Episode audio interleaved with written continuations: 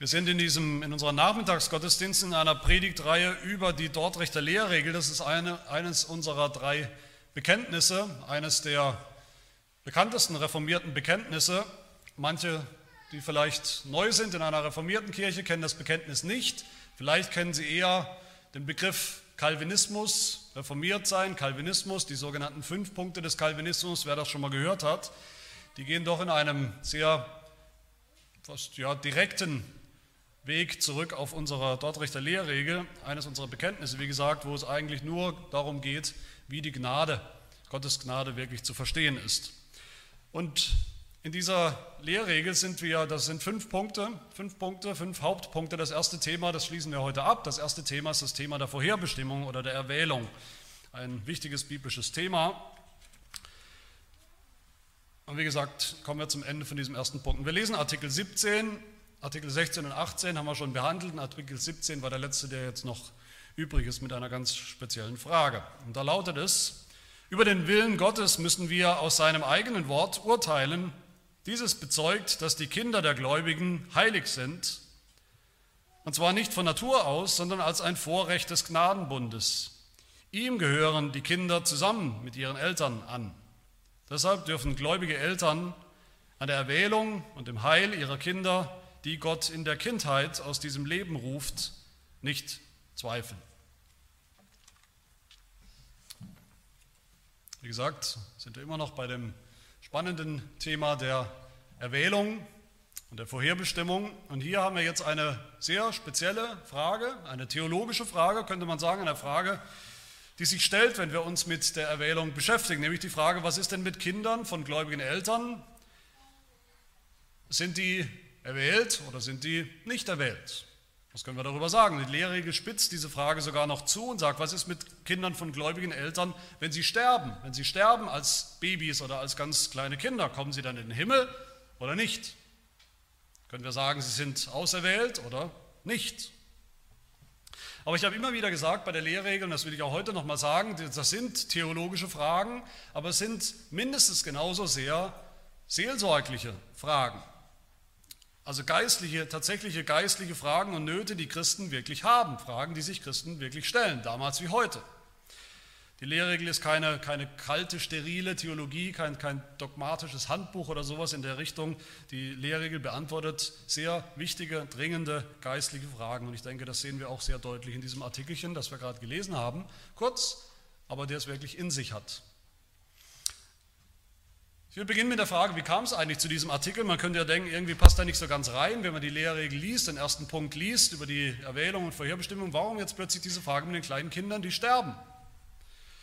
Was ist der Hintergrund? Vielleicht, wer ein bisschen geschichtliches Verständnis hat, der weiß das. Zwei Dinge will ich dazu sagen. Erstens ist der Hintergrund damals ganz allgemein gewesen, in der Zeit, als die Lehrregel geschrieben wurde, Anfang des 17. Jahrhunderts, dass tatsächlich viele, viele Kinder, kleine Kinder, Babys, sehr, sehr früh gestorben sind. Totgeburten, Kinder, die direkt nach der Geburt gestorben sind oder innerhalb der ersten Lebensmonate oder Lebensjahre. Das war eine erschreckend hohe Zahl damals. Man sagt, dass in der damaligen Zeit zwischen 15 und 30 Prozent der Kinder, die lebend geboren sind, wieder gestorben sind. Fast ein Drittel der Kinder, die lebend gestorben sind, sind haben es nicht über die ersten Lebensjahre hinaus geschafft. Dazu noch die Zahl, die man dazu rechnen muss von Kindern, die gar nicht lebendig geboren sind, von den Totgeburten.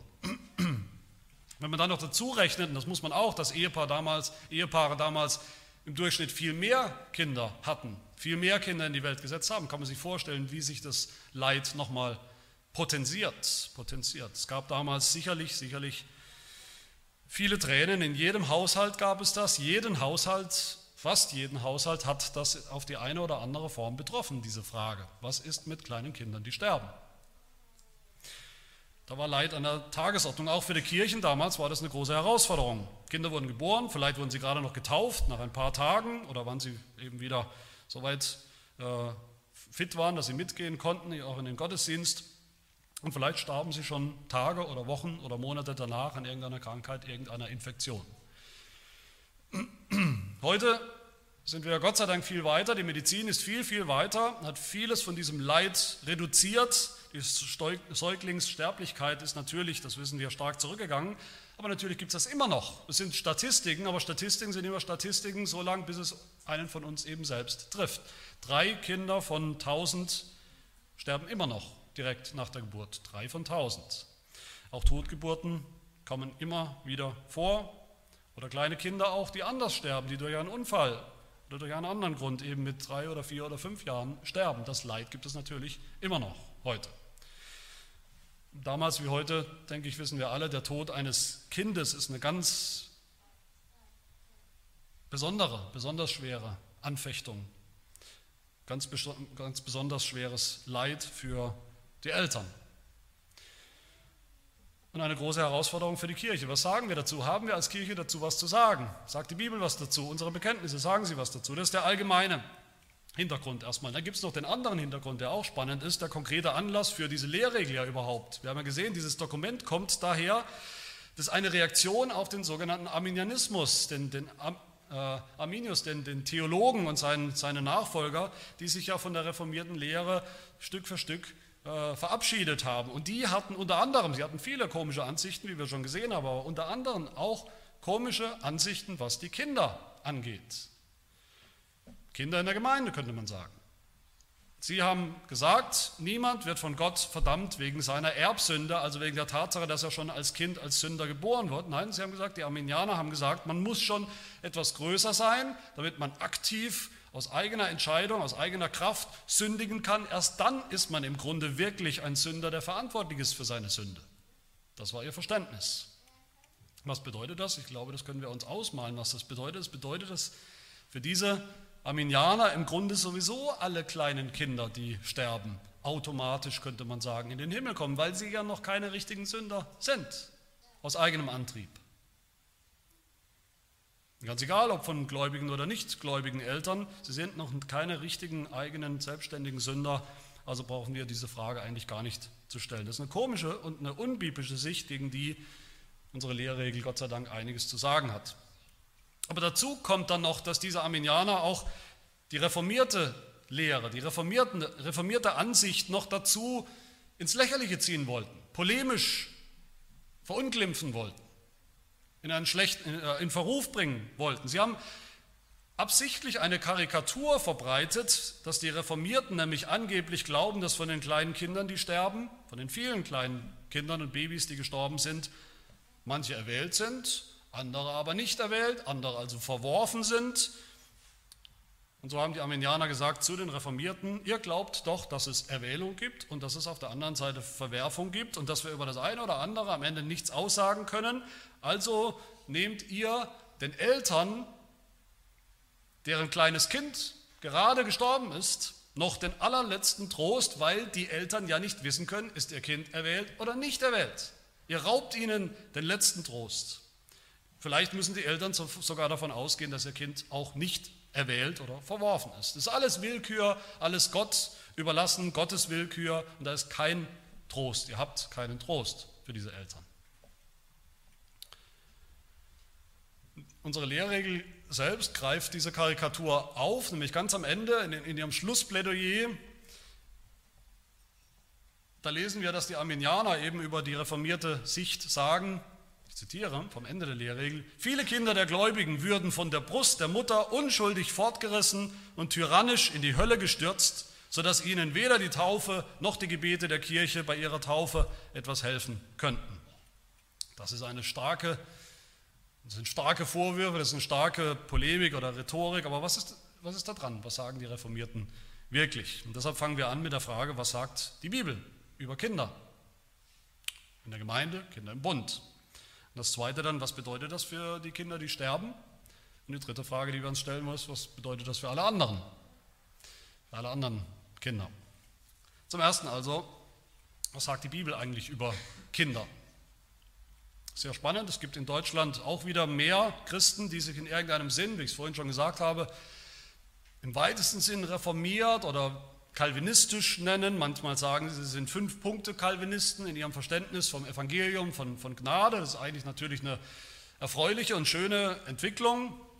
Aber was für mich oft völlig unverständlich ist, ist, dass sich die, die das sagen, die sich durch, ihre, durch ihren Fünf-Punkte-Kalvinismus ja berufen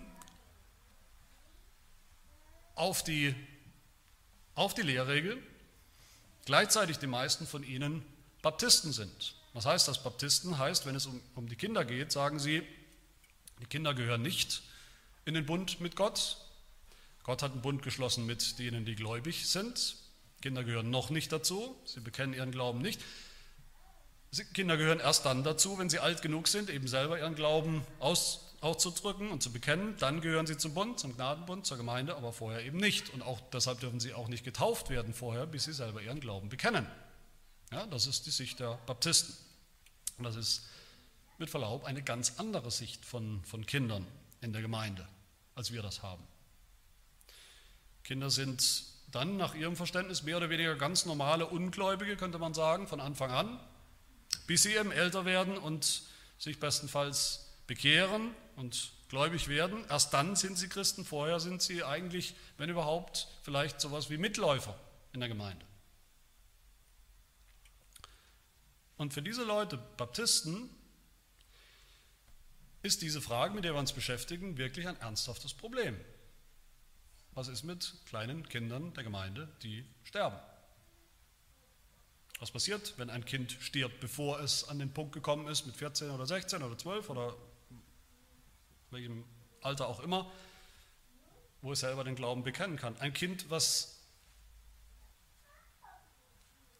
kein Glaubensbekenntnis ablegen konnte, kommt dieses Kind dann in die Hölle, direkt in die Hölle, weil es eben einfach ein Sünder ist, der sich nie, nie bekehrt hat. Oder sagen Baptisten dann einfach, naja, das Kind gehört nicht zum Bund dazu, aber Gott kann trotzdem gnädig sein, Gott kann es trotzdem möglicherweise erwählt haben. Das ist ein Problem. Und wir wollen fragen, was sagt die Bibel über Kinder, Kinder der Gemeinde, Kinder, die Gott uns schenkt, als gläubigen Eltern. Das ist unser Ausgangspunkt natürlich und die Lehrregel sagt das auch ganz am Anfang ganz eindeutig. Über den Willen Gottes muss man, müssen wir aus seinem eigenen Wort urteilen. Es geht nicht um Spekulation, es geht nicht um Wunschdenken. Wir wollen alle, dass unsere Kinder in den Himmel kommen oder wir denken und träumen davon oder, oder malen uns was aus. Es geht darum, was sagt Gottes Wort über die Kinder. Im Alten Testament man könnte viel sagen, aber ich will einfach rausgreifen. Im Alten Testament ist die zentrale Figur, ist der Abraham. Abraham ist zentral, weil Gott mit ihm den Bund schließt, den Gnadenbund, den ewigen Bund, ein Bund, der hineindauert und hineinragt bis ins Neue Testament und auch in unsere Zeit. Und Abraham ist der Vater der Gläubigen im Alten Testament und im Neuen Testament wird er vorgestellt als der Vater aller Gläubigen. Was für Abraham gilt, gilt auch für uns. Und was sagt Gott zu Abraham? Was ist das Bundesversprechen. Genesis 17, Vers 7, Gott spricht, ich will meinen Bund aufrichten zwischen mir und dir und deinem Samen nach dir von Geschlecht zu Geschlecht als einen ewigen Bund, dein Gott zu sein und der deines Samens nach dir, deiner Nachkommen, sprich Kind und Kindeskind. Von Anfang an ist Gott nicht nur der Gott von Abraham, dem Individuum, nicht nur der Gott Abrahams und Sarahs, sondern auch der Gott ihrer Kinder. Ganz egal, was später mal aus diesen Kindern wird. Zunächst ist das noch nicht relevant. Sie gehören zunächst einfach voll dazu zum Bund. Alles, was Gott Abraham versprochen hat, das ganze Heil, dieses Versprechen gilt auch seinen Kindern. Das ist eine wichtige Frage, wenn wir mal überlegen, wenn Abrahams Kinder oder Abrahams Kind als Baby gestorben wäre. Was hätte Abraham dann geglaubt? Und darauf kann es nur eine Antwort geben. Er hätte natürlich geglaubt, dass sie jetzt schon im verheißenen Land sind, dass sie schon angekommen sind, dass Gott ihnen das gibt, was er versprochen hat, ihm und seinen Kindern. Das Versprechen, für das die Beschneidung ja das Zeichen war. Und diese Kinder Abrahams waren ja beschnitten. Sie haben das Zeichen des Bundes bekommen. Und das, meine Lieben, das war das Verständnis von allen Gläubigen im Alten Testament über ihre Kinder. Eine andere spannende Geschichte ist die Geschichte Davids, des Königs Davids, der ja, wie viele wissen, die meisten wissen, Ehebruch begangen hat, auf schlimme Art und Weise Ehebruch begangen hat mit Bathseba und daraus ist ein Kind hervorgegangen und Gott will David bestrafen für seinen Ungehorsam, für den Ehebruch und den Mord natürlich auch. Und Gott sagt zu, zu David in 2 Samuel 12, ich werde dein Kind, äh, ich werde dein Kind sterben lassen, ich werde dein Kind töten. Und sein Sohn wird krank, wird todkrank und David leidet und, und fleht und er fastet und er betet und bittet Gott, dass er, dass er sein Kind am Leben hält, dass er sein Kind rettet, aber sein Sohn stirbt. Und was tut David? Als er, in dem Moment, als sein Kind stirbt, er steht auf und er isst zu Abend. Und seine Knechte sagen zu ihm, was ist jetzt los? Warum fastest du jetzt nicht mehr? Warum trauerst du jetzt nicht mehr? Und was sagt David? Er sagt, jetzt wo das Kind tot ist, was soll ich fasten? Kann ich es wieder zurückholen? Nein, ich werde wohl zu ihm gehen. Und dann heißt es weiter, dass David seine Frau Bathseba getröstet hat. Getröstet hat. Womit? Mit der Hoffnung, dass sie ihr Kind wiedersehen werden, dass sie zu ihm gehen werden. Weil sie geglaubt haben, dass ihr Kind mit ihnen im Bund ist, im Bund mit Gott. Und genau dieselbe Sicht von Kindern finden wir, dass sie in den Bund gehören, zusammen mit den Eltern, finden wir dann, diese Bundesverheißung finden wir auch im Neuen Testament ganz genauso. In der, in der Predigt am, am ersten Pfingsten, am ersten Pfingstfest, da sagt, da predigt Petrus in Apostelgeschichte 2, sagt, tut Buße, jeder von euch lasse sich taufen auf den Namen Jesu Christi zur Vergebung der Sünden, so werdet ihr die Gabe des Heiligen Geistes auch empfangen. Denn euch gilt diese Verheißung, die Verheißung des Heils und des Heiligen Geistes und euren Kindern. Das ist nur fortgesetzt, was wir im Alten Testament eben schon sehen. Und Paulus sagt ja nicht, Petrus sagt ja nicht, das gilt aber nur den halb erwachsenen Kindern, denen, die schon selber alles kapieren, die selber das alles schon angenommen haben und glauben. Nein, allen euren Kindern. Was hat Jesus getan? Wie hat Jesus sich verhalten zu den Kindern, als er kleine Kinder auf der, auf der Straße, auf dem Weg äh, rumlaufen sehen hat. Er hat nicht zu ihnen gesagt, Kinder, kommt mal her, hört mal her, ihr müsst euch dringend bekehren und euren Glauben bekennen und dann reden wir weiter. Nein, Jesus hat die Kinder in die Arme genommen, hat, sie, hat ihnen die Hand aufgelegt, hat sie gesegnet, hat gesagt zu ihnen bzw. zu den Erwachsenen, lasst die Kinder zu mir kommen. Wehrt ihnen nicht, denn solchen gehört das Himmelreich. Und Jesus hat nicht alle Kinder so umarmt und gesegnet, aber die Kinder Israels, die Kinder des Bundes. Der Apostel Paulus sagt genau dasselbe. Er sagt im 1. Korintherbrief, Kapitel 7, Vers 14 zu den Christen, eure Kinder sind heilig. Sie sind nicht gottlose, ungläubige Heidenkinder wie alle anderen Kinder, einfach Sünder und das war's. Sie sind Kinder Gottes, sie sind Bundeskinder. Selbst wenn nur ein Elternteil gläubig ist, sind die Kinder trotzdem heilig. All diese biblischen Lehren greift unsere Lehrregel hier auf. Sie sagt, das Wort Gottes bezeugt, dass die Kinder der Gläubigen heilig sind. Aber dann sagt sie auch weiter, die Kinder sind das nicht von Natur aus. Das wäre ein Missverständnis. Viele Menschen denken so. Unsere Kinder sind nicht heilig, weil sie Kinder sind, weil sie Babys sind, die so klein sind, so süß sind, so unschuldig, so, so sündlos sind, kleine Engel. Von Natur aus ist niemand heilig, von Natur aus ist niemand ein Kind Gottes, von Natur aus ist niemand Christ. Von Natur aus sagt der Apostel Paulus, er sagt uns, was wir alle von Natur aus sind, inklusive der Kinder. Epheser 2 sagt er, wir sind alle von Natur aus Kinder des Zorns. Wir und unsere Kinder.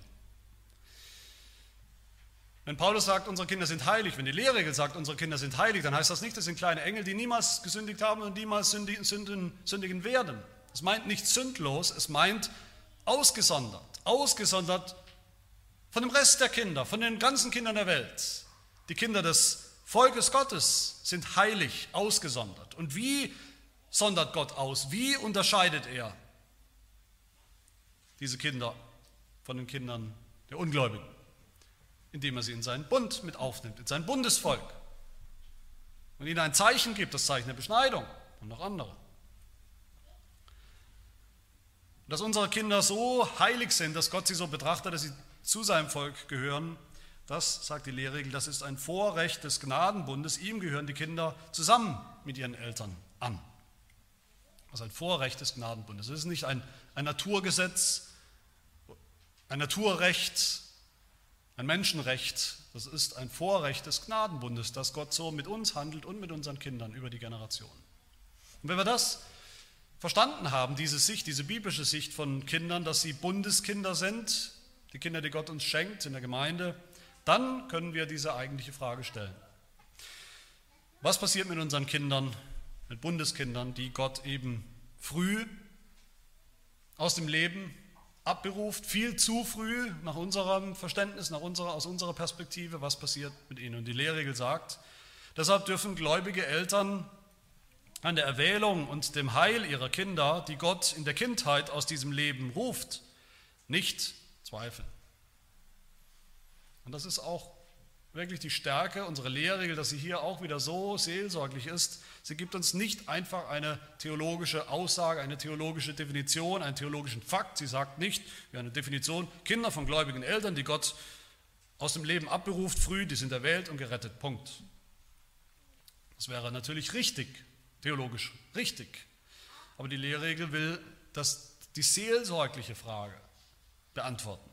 Sie will besonders die Eltern direkt ansprechen, die Eltern ansprechen in, ihren Leid, in ihrem Leid und mit ihren Fragen. Die Lehrregel sagt auch nicht, es gibt keinen Grund zu zweifeln oder, oder die Eltern sollen nicht zweifeln. Die, die Lehrregel sagt, die Bibel ist so klar und deutlich an diesem Punkt, dass wir nicht zweifeln dürfen. Wir dürfen es nicht. Die Eltern dürfen nicht zweifeln. So fest ist diese, diese Gewissheit, die Eltern haben dürfen ihre, über ihre Kinder, dass es ein, ein, ein Affront wäre gegen Gott, wenn wir zweifeln würden, dass unsere kleinen Kinder im Himmel sind. Etwas anders zu denken ist sozusagen streng verboten. So klar ist die Bibel, so klar ist die Lehrregel. Und natürlich will die Lehrregel mit dieser Verneinung eigentlich das, das Positive, das positive Gegenstück. Wir dürfen, wir sollen, wir müssen so fest vertrauen, dass alles, was für die Erwählten gilt, also für die Erwachsenen Erwählten, sagen wir in der Gemeinde, die Vergebung der Sünden, die Annahme bei Gott, das Heil, das ganze Erbe, der Himmel, dass all das auch unseren Kindern zusteht und dass sie all das auch bekommen, wenn sie so früh von Gott abberufen werden aus dem Leben. Und dass wir sie eines Tages auch da wiedersehen werden, wo sie sind, bei Gott, wenn wir selber in dem Glauben bleiben, bis zum Schluss. Und ich denke, es ist ein guter, wunderbarer Trost, Übrigens ein Trost für uns alle, ob wir jetzt das schon mal selbst erlebt haben, diese schmerzliche Erfahrung, dass ein Kind gestorben ist, das Kind, äh, die Erfahrung einer Totgeburt oder nicht.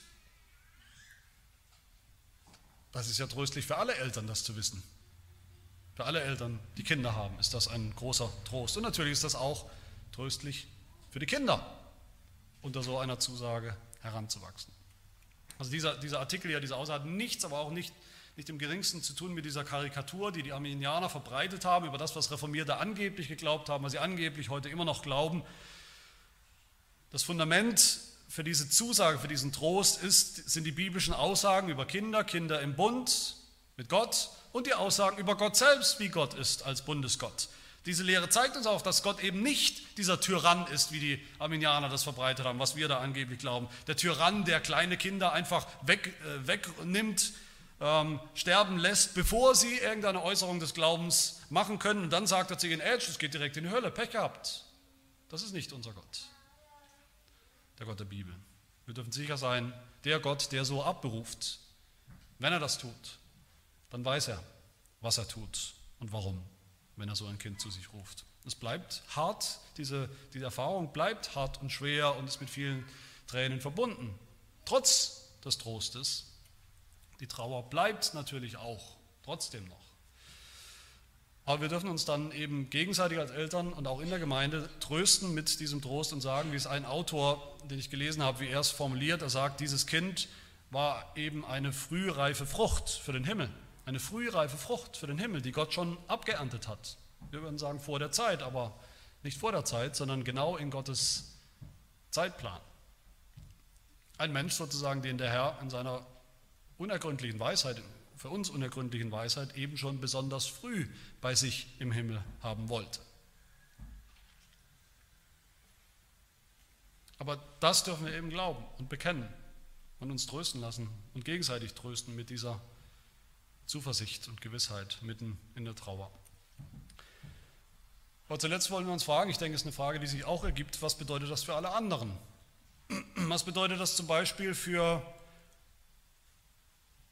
die Kinder von Gläubigen, die noch nicht getauft sind? Manche machen sich Sorgen darüber, mein Kind ist gestorben, bevor es das Zeichen des Bundes, die Taufe, bekommen hat. Was bedeutet das? Das ist eigentlich ganz einfach. Das beschäftigt uns manchmal, aber eigentlich ist es ganz einfach. die Taufe ist ein Zeichen, nicht die Realität. Die Taufe macht uns nicht zu irgendwas. Die Taufe macht uns nicht zu Bundeskindern, zu Christen. Die Taufe ist das Zeichen, nicht die Wirklichkeit. Die Wirklichkeit kommt zuerst. Und das ist die Verheißung, das Versprechen von Gott, das er gemacht hat, unseren Kindern gemacht hat. Das gilt. Wir taufen kleine Kinder weil Gott schon mit ihnen im Bund steht, weil Gott ihnen schon ein Versprechen gemacht hat und nicht umgekehrt. Johannes Calvin war bekannt als ein großer Reformator in der Reformation, aber er war eben auch, dafür ist er nicht ganz so bekannt, leider nicht, aber das sollte er sein, ein exzellenter Seelsorger. Und er hat einen Brief geschrieben an einen Bekannten, der sich genau diese Frage gestellt hat, der sich Sorgen gemacht hat, weil sein Sohn eben tatsächlich vor der Taufe schon gestorben ist. Das sind also, wie gesagt, keine abstrakten theologischen Fragen hier, das sind ganz konkrete Fragen. Und Calvin schreibt ihm, ich zitiere, die Taufe ist zwar das Siegel unserer Annahme bei Gott, aber wir, wir werden ins Buch des Lebens geschrieben durch die gnädige Güte Gottes und durch die Verheißung, die er uns schon gegeben hat, den Kindern. Mit anderen Worten, Dein Kind, hat Calvin mit anderen Worten gesagt, dein Kind ist ein Bundeskind, auch solange es noch nicht getauft ist. Mach dir keine Sorgen über deinen Sohn. Und das gilt für uns auch. Diese Reihenfolge gilt für uns auch, auch wenn ich gleich dazu sagen will, wenn das natürlich kein Grund ist, die Taufe von unseren Kindern sinnlos aufzuschieben monatelang oder wie lang auch immer. Natürlich sollen unsere Kinder auch so schnell wie möglich das Zeichen des Bundes bekommen. Aber was bedeutet das, was wir gerade gesagt haben, dann für noch eine andere Gruppe von Kindern? Was bedeutet das für die Kinder von Ungläubigen? Wir haben jetzt ja geredet von den Kindern, die Gott uns schenkt in der Gemeinde, die Gott gläubigen Eltern schenkt. Oder zumindest einem gläubigen Elternteil. Und leider gibt es das heute immer und immer wieder, Eltern, die selber auf den, auf den christlichen Glauben pfeifen, die nichts davon selber haben wollen, aber die doch davon ausgehen, dass aus irgendeinem perfiden Grund, ich verstehe es nicht warum, aber sie gehen davon aus, aus irgendeinem Grund, dass ihre Kinder, wenn ihren Kindern etwas zustößt, dass sie dann natürlich im Himmel sein werden. Das erlebe ich immer wieder. Man würde denken, das passt nicht zusammen, aber das ist so. So denken viele Eltern. Die Lehrregel, die Verfasser der Lehrregel haben eindeutig gesagt, die Kinder von Gläubigen, das haben wir gerade gehört, die Kinder von Gläubigen, die sollen wir, die dürfen wir, die müssen wir sogar zu den Erwählten zählen. Das ist unsere Hoffnung, wenn Gott sie so abberuft aus dem Leben. Eindeutig. Aber alle anderen, über die können wir nichts sagen. Wir dürfen sie nicht als verdammt ansehen, wir können sie aber auch nicht einfach so automatisch in den Himmel loben. Die Dortmunder Theologen haben gesagt, wir müssen sie dem Urteil Gottes und seiner Barmherzigkeit überlassen. Das ist das Einzige, was wir tun können. Wir können nicht so oder so eine Aussage machen über diese Kinder. Und lasst mich an dieser Stelle mal eine Warnung aussprechen, eine Warnung an ungläubige Eltern, wenn sie überhaupt zuhören.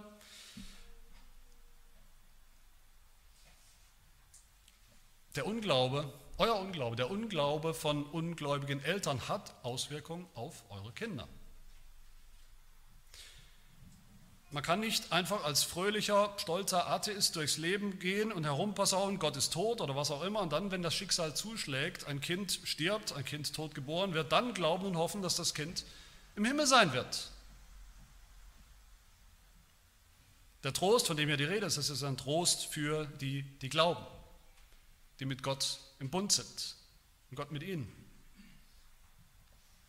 Und lass mich auch hier eine Warnung aussprechen an die Baptisten, die ich schon erwähnt habe, die vielleicht zuhören, nach ihrer eigenen Theologie, nach eurer eigenen Theologie oder Bundestheologie, wenn sie eine haben, sind diese Kinder, denen das zustößt, eben nicht gerettet. Sie können nur hoffen, dass ihre Kinder, obwohl sie nicht im Bund sind, obwohl sie eigentlich keine Verheißung haben, dann trotzdem möglicherweise von Gott erwählt oder gerettet werden, eigentlich entgegen ihrer Theologie. Aber die Bibel reißt das nicht auseinander, den Bund und die Erwählung. Das ist nicht dasselbe, aber wo finden wir die Erwählten? Wo sehen wir die Erwählten?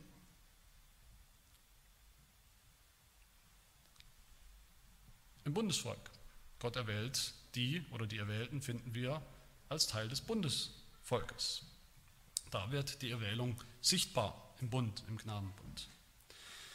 Aber ich will schließen mit der Frage, was ist mit den Kindern, also Bundeskindern der Gemeinde, den Kindern der Gemeinde, die heranwachsen, jedes Jahr ein Jahr älter werden, wie wir alle, und die selber den Glauben bekennen sollen eines Tages, dies aber nicht tun.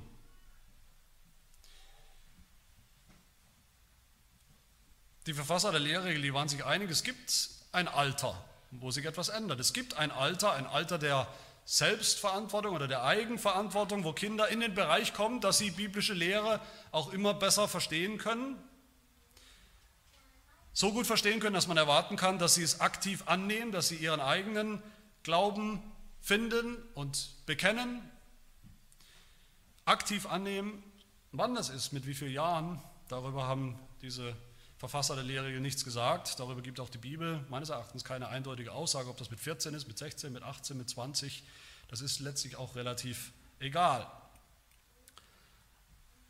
Aber wenn sie das nicht tun, diese Kinder, die in der Gemeinde aufwachsen, wenn sie das nicht tun, sondern wenn sie im Gegenteil durch ihr Leben, durch ihre Entscheidungen zeigen, dass sie pfeifen auf Gott, auf sein Wort, auf die Gebote, wenn sie aktiv rebellieren gegen, gegen den Glauben, in dem sie aufgewachsen sind, den Glauben ihrer Eltern, nicht einmal rebellieren, sondern dauerhaft dagegen rebellieren, dann haben diese Kinder den, ich würde mal sagen, Welpenschutz, könnte man sagen, eben nicht mehr. Dann zeigt sich, dass sie Ungläubige sind an ihrem Leben eines Tages. Menschen, die eben dann nicht mehr erwarten können, dass sie einfach so in den Himmel kommen. Vielleicht weil sie gläubige Eltern hatten, aber eben selber nicht glauben. Deshalb am Ende auch eine Warnung an diese Kinder, an unsere Kinder letztlich, an die Bundeskinder. Es ist ein unvergleichliches Privileg, das die Kinder oft nicht schätzen. Das ist mir schon klar, das ist nicht leicht. Man nimmt es für selbstverständlich an, aber es ist ein unvergleichliches Privileg, in der Gemeinde aufzuwachsen, mit dem Glauben der Eltern, im Bund zu sein, mit Gott von Anfang an, aufzuwachsen unter dem Vorzeichen der Liebe Gottes und des Versprechens Gottes, dass er auch euer Gott sein will, heute und für immer. Ein Privileg, das wir, das ihr als Kinder nicht, mit, nicht für selbstverständlich annehmen sollt und schon gar nicht mit Füßen treten dürft. Es sollte euch motivieren, dass das so ist, motivieren, umso früher selbst mit eigenem Glauben zu antworten, aktiv euch das anzueignen, die richtigen Fragen zu stellen. So früh wie es geht, selber den Glauben zu bekennen und ein Leben zu leben, was, dem, was dazu passt, was diesem Glauben, diesem Bekenntnis nicht widerspricht. Aber selbst wenn, wenn ein Kind der Gemeinde heranwächst und als junger Erwachsener vielleicht oder als Teenager vielleicht eines Tages rebelliert gegen den Glauben, dann bedeutet das noch lange nicht, noch lange nicht dass dieses Kind nicht erwählt ist, sondern verworfen ist. Ich kenne genügend Geschichten von so, von so jungen Leuten, von so einer Rebellion, wo Kinder oder junge Erwachsene die Gemeinde verlassen haben, allem den Rücken gekehrt haben, damit nichts mehr zu tun haben wollten und doch nach Jahren wieder zurückgekommen sind als Resultat auch der Gebete und der Tränen der Eltern und der ganzen Gemeinde, aber doch letztlich als Resultat, als Ergebnis von Gottes Bundes, Gnade und Treue. Ich habe Freunde sogar, bei denen das so war. Und das ist eine wunderbare Hoffnung für uns, für uns Eltern. Das ist die Wirklichkeit des Gnadenbundes, den Gott mit uns und unseren Kindern geschlossen hat. Und ich hoffe wir sehen bei dem allem, bei dieser ganzen Lehre von der Erwählung bis hin zu unseren Kindern, da sehen wir das hoffentlich, dass der Trost im Vordergrund steht. Nicht Spekulation, nicht jemanden erschrecken zu wollen, der Trost des Evangeliums steht im Mittelpunkt. Wie uns das gewiss macht, wie uns das gewiss macht im Glauben, gewiss auch im Blick auf unsere eigenen Kinder, dass wir nicht panisch jeden Tag auf unsere Kinder schauen müssen, sondern mit Gewissheit und Gottvertrauen sie heranziehen können, wie uns das selber auch befreit zu einem zuversichtlichen und freudigen, vertrauensvollen Christsein. Die Gewissheit des Glaubens ist, ist kostbar und ist ein, ein Schatz oder ein, eine Frucht, die aus der Erwählung wächst. Aus dem Evangelium, aus dem Gnadenbund. Für kleine Kinder und auch für uns Eltern. Amen. Wir beten.